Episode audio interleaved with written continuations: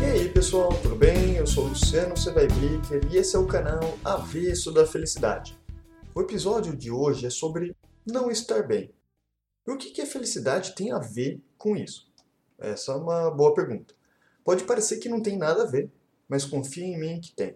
A felicidade pode ajudar a gente a entender melhor qual é desse momento em que a gente tem conseguido falar mais abertamente sobre adoecimento mental, sobre sofrimento e por aí vai. E eu preciso dizer uma coisa para você. Eu tento começar o episódio sempre com um pouco de energia e entusiasmo. Não que eu consiga sempre, né? Mas, olha, para esse episódio não tá fácil. A vida tá uma merda. O Bozo continua no poder, gente morrendo porque uns quiseram ganhar dinheiro na vacina, na seringa, na agulha, no líquido lá para fazer vacina. Você trabalha com medo de ser demitido, daí trabalha o dobro, o triplo, esgotamento mental, físico. Apesar dos pesares, você junta aquela força e vai no mercado comprar alguma coisa para comer e gasta uma puta grana. Fica na dúvida se você pegou caviar sem querer, mas não, só arroz mesmo e um teco de carne. Chega em casa, esgotado, sem um tostão, abre a internet e ouve que brasileiro não precisa comer tanto. Que ao invés do contrafilé, devia ter comprado pé de galinha. É tudo proteína mesmo, né? Com um pouco de unha. Talvez seja melhor parar de ver as notícias. Daí você abre sua rede social, mas sempre tem algum primo do tio que escreve uma bozice. A família está em ruínas, todo mundo se odeia, nem internet dá para abrir mais. Melhor ficar no quarto escondido embaixo do edredom. Mas daí, entre geadas, que nessa hora o edredom ajuda, você ferve de calor e sua que nem um leitão, porque afinal o mundo está ladeira abaixo. E é isso. O ponto é que você está mal. E se não tivesse, seria estranho ou negação. E esse sofrimento se continuar nessa direção, vai ganhar mais cedo ou mais tarde a cara de um adoecimento mental. Ansiedade, depressão, síndrome do pânico, síndrome de burnout. Como ele está na nossa cara, o adoecimento mental não tem como não ser discutido. Consumo de medicamentos psiquiátricos aumentando.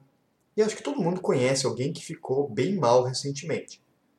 E por isso, já que está escancarado, a gente passou a falar mais abertamente sobre esse adoecimento mental. É um reconhecimento de que a gente passou do ponto. Que bom. Não, não que a gente passou do ponto, mas que bom que a gente notou que a gente está doente. E nesse movimento de falar abertamente, chama especial atenção quando pessoas famosas trazem isso à tona e mostram que até elas adoecem e não estão bem. Pessoas que parecem ter tudo, que conquistaram um monte de coisa e têm um trabalho incrível. Aquelas pessoas que servem, muitas vezes, de ideal para a gente aparentemente elas também têm dificuldade em sair da cama e viver. Têm famílias em ruínas. Só não devem ter o problema de comprar pé de galinha. A Naomi Osaka, tenista número 2 do ranking, pelo menos que estava em número 2 no ranking, ela ganhou mais fama do que ela já tinha quando ela abandonou Roland Garros em março desse ano, de 2021. Ela disse que ela vinha sofrendo com depressão desde 2018, estava difícil conciliar os treinos, a motivação para treinar e competir com a saúde mental dela precisou de muita coragem para dizer não para o esporte, que é a parte importante dela, para dizer não para o dinheiro, para os patrocinadores. E três meses depois, em julho de 2021, ela estava na capa da revista Times, com o texto It's okay not to be okay. Não é que a Naomi Osaka inaugurou isso de pessoas famosas chamando atenção para adoecimento mental. A Meghan Markle e a Michelle Obama já tinham se pronunciado sobre isso no passado. E mais recentemente ainda, a Simone Biles, ginasta dos Estados Unidos, abandonou umas provas em plena Olimpíadas. Para não ficar só nos exemplos gringos, a Laurinha Lero, do podcast Respondendo em Voz Alta, passou por isso também. No momento em que parecia que as coisas estavam caminhando melhor para ela, para o programa dela, ela compartilhou que era o momento em que ela se sentia mais doente. Até empresas tradicionalmente negadoras de que as pessoas ficam doentes ao trabalhar estão tratando isso de um jeito um pouco diferente. Agora, durante a pandemia, o LinkedIn deu uma semana de folga para todos os funcionários em abril, com o objetivo de prevenir burnout. Um pouco depois, no fim de agosto, a Nike fez a mesma coisa. Reconhecer o sofrimento mental e poder falar sobre ele é inegavelmente importante. É clássico na psicologia o efeito curativo das palavras. do nomear, do compartilhar histórias, ouvir versões distintas, dialogar. É importante também para que o acesso à ajuda seja mais fácil, seja mais visível para quem precisa.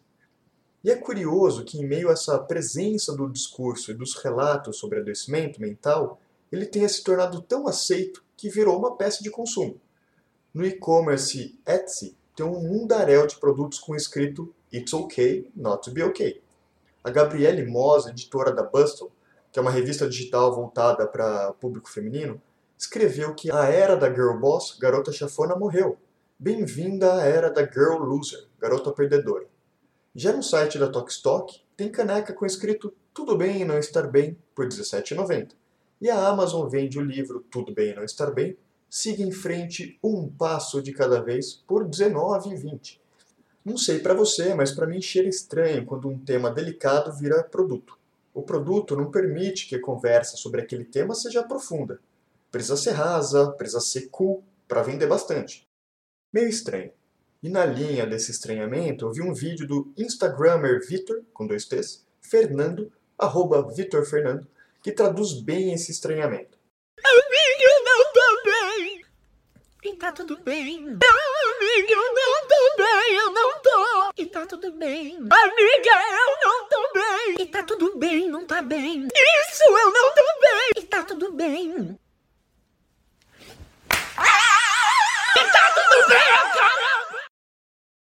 Um agradecimento especial à minha aluna Odara por me integrar ao mundo das pessoas minimamente conectadas e apresentar esse vídeo. Deixa eu tentar organizar aqui dois pontos que me preocupam em relação ao tá tudo bem e não tá tudo bem. O primeiro deles é que esse tudo bem possa ter um sentido de normal. Já o segundo é que o não estar bem seja visto por uma lente coitadística. Desculpa por essa palavra, tá? Mas eu não achei nenhuma melhor. Vamos para a primeira parte do problema, do tudo bem com o sentido de normal. O problema da normalização é quando certos tipos de adoecimento passam a ser entendidos como inerentes ao contexto. Você está mal? Chato, né? Puxa. Mas, bom, faz parte. Todo mundo fica assim de vez em quando. Faz parte do escambau, não era para o mundo estar tá de cabeça para baixo, não era para eu trabalhar que nem um condenado para não ser demitido, não era para a mata nativa brasileira ser derrubada ou queimada para plantar soja. O problema aí, portanto, não é tratar como normal o fato de a gente ficar mal. Porque sim, a gente fica mal, vez por outra, é inevitável. Mas normalizar a circunstância que nos deixa mal.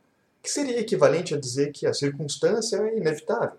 De inevitável já bastam as crises existenciais, não saber por que eu vivo, o que acontece depois da morte, a angústia de poder morrer a qualquer instante, não saber responder se sou ou não feliz, sofrer pela morte de pessoas queridas, pelas frustrações amorosas. A gente não precisa de mais sofrimentos inevitáveis do que esses, né? Então, tá tudo bem não está tudo bem. Mas não está tudo bem eu não estar bem por causa do trabalho ou por causa da política no Brasil. Eu não quero uma semana de folga. Mentira, eu quero.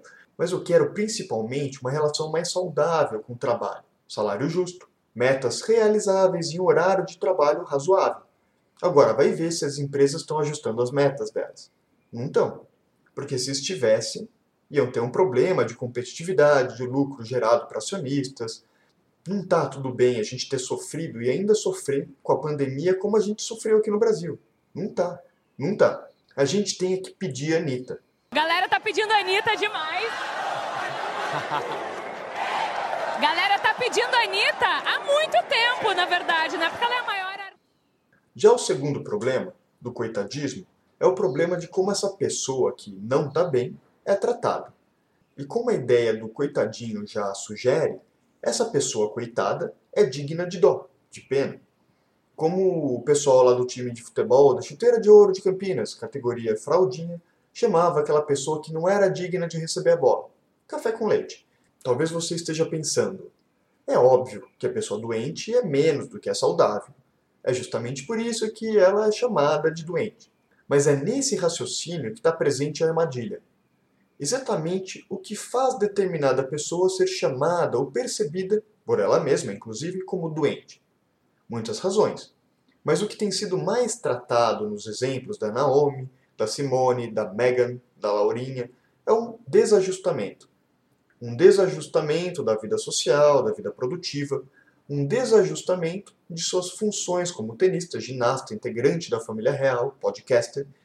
Isso pode até não parecer um problema para o caso delas, já que no desenrolar da história delas, a verbalização foi vista como corajosa. Estarem doentes acabou ganhando um valor especial e ajudou elas a se realocarem como ajustadas socialmente. Mas se a gente pensar em um tenista em começo de carreira, ainda mal posicionado no ranking e que abandona um torneio, será que ele manteria o patrocínio? Será que ele seria visto como corajoso?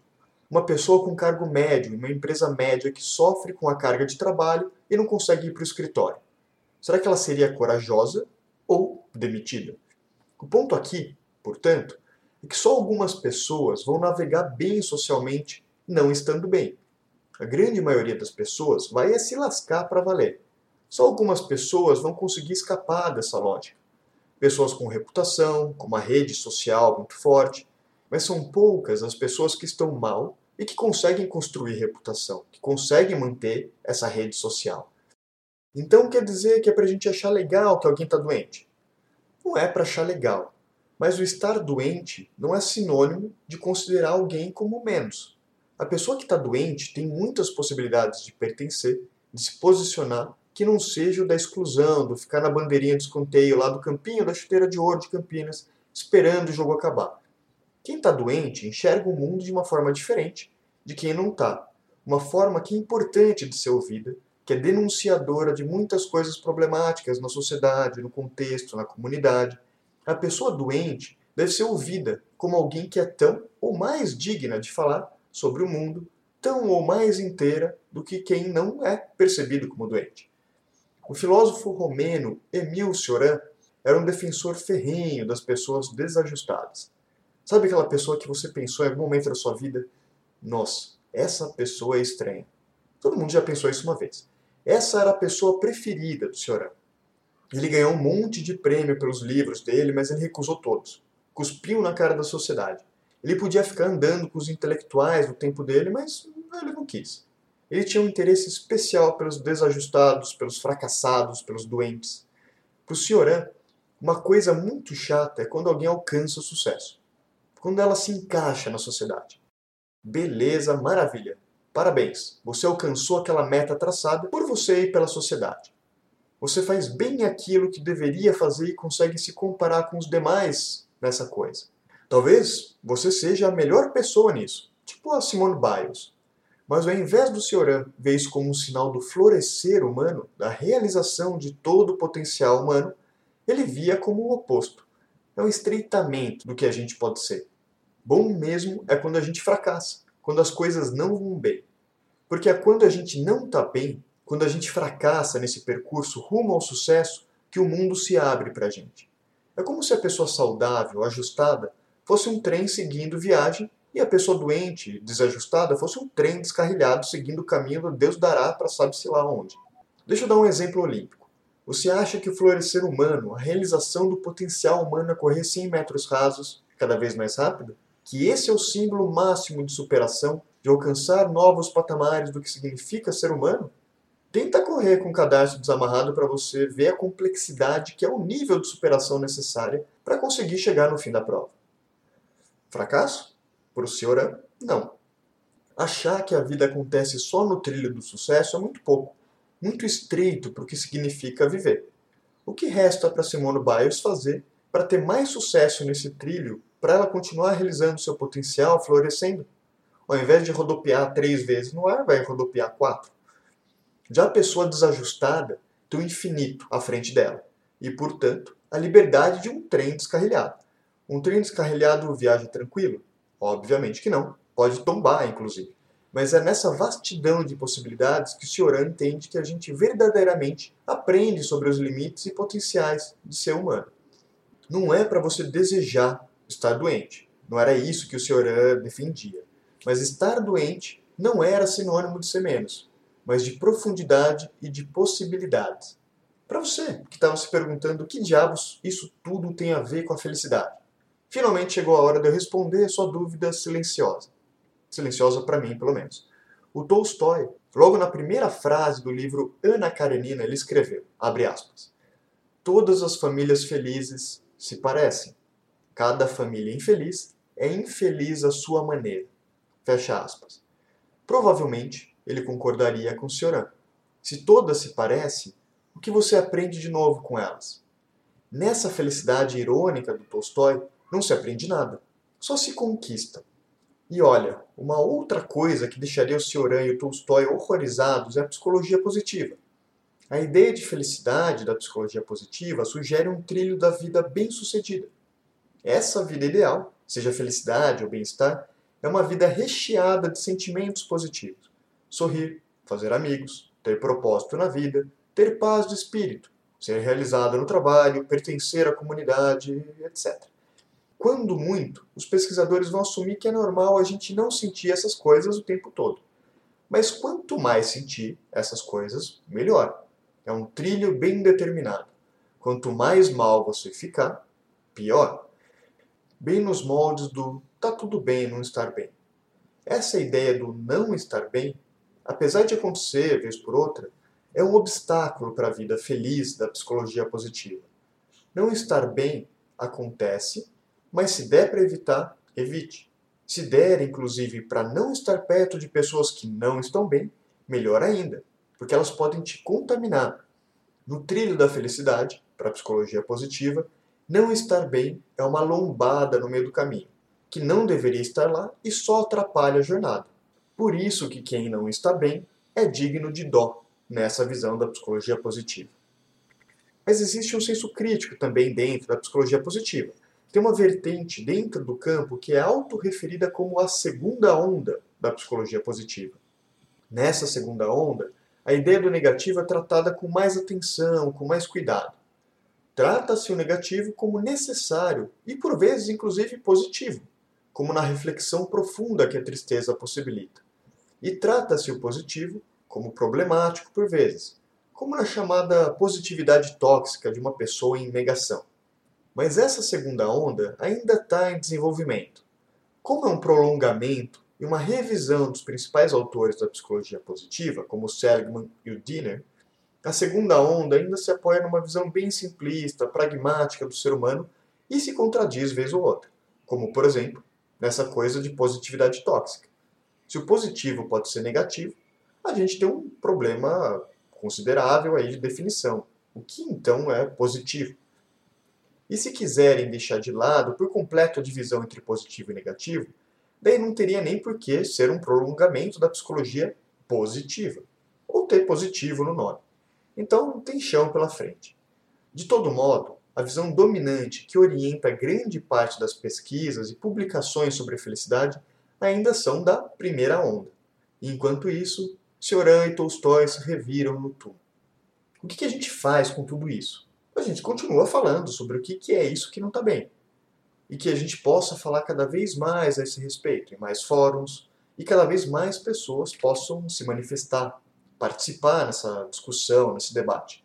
Pessoas que não estão bem, principalmente, que a gente possa aprender cada vez mais com elas. Mas não dá para normalizar e achar que adoecer faz parte dos contextos em que o sofrimento não é existencial, que não é inerente à vida. A conversa precisa ser também uma denúncia, então, esse episódio aqui é pelo direito de não estar bem, sem precisar estar bem. Dito de outro jeito. Tudo bem não estar tudo bem por não estar bem. Será que deu para entender?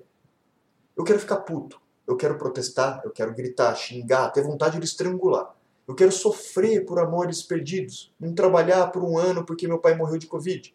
Eu quero poder me sentir distante, desalojado, sem que isso faça de mim menos ou menor.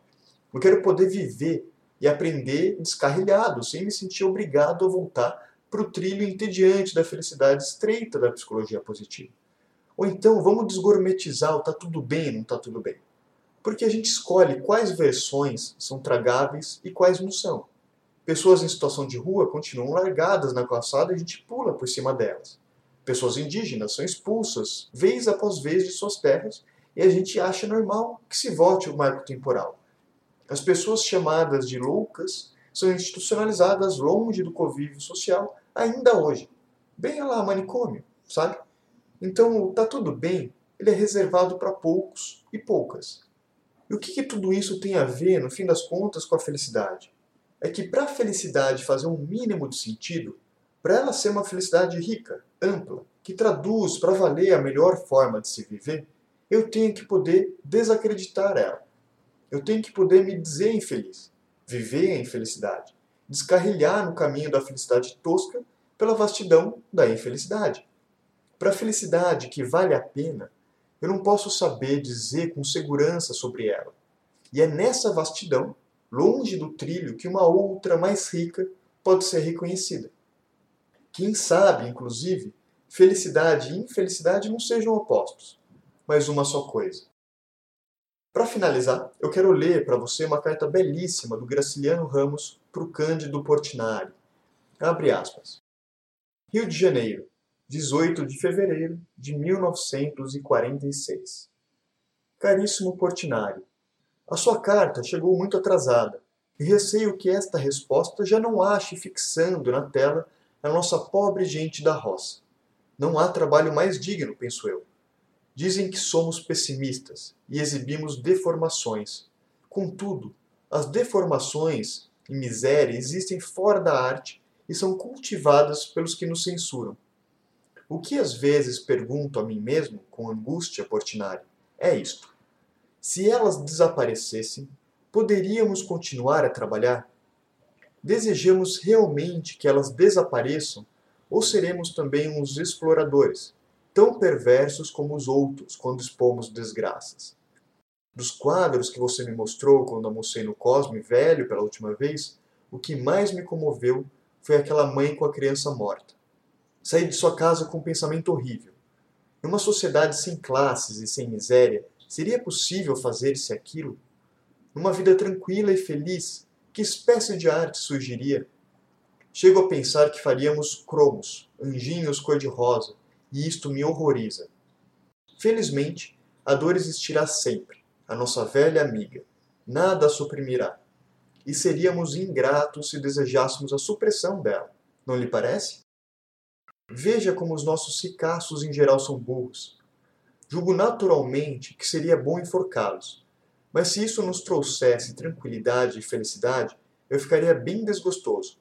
Porque não nascemos para tal sensaboria. O meu desejo é que, eliminados os ricos de qualquer modo e os sofrimentos causados por eles, venham novos sofrimentos, pois sem isto não temos arte. E adeus, meu grande Portinari. Muitos abraços para você e para Maria. Graciliano. Fecha aspas. Espero que você tenha gostado do episódio e, pessoal, momento sério aqui. Se você não estiver bem, procure ajuda de um profissional de psicologia, por exemplo. Ou então, se estiver precisando de uma ajuda mais urgente, sempre tenha um contato do Centro de Valorização da Vida. Tem o telefone 188 ou o chat deles online no cvv.org.br. O que eu falei aqui sobre o valor e a riqueza de não estar tá bem não significa que é de boa tá mal. Que é uma escolha estar tá nesse lugar e a gente pode sair dele a hora que quiser. Tipo, é só eu escolher voltar com o meu trem para o trilho. Longe de mim. Essa coisa de se você quer, você pode, é muito psicologia positiva. Então não esquece de se cuidar. Beleza? Até o próximo episódio.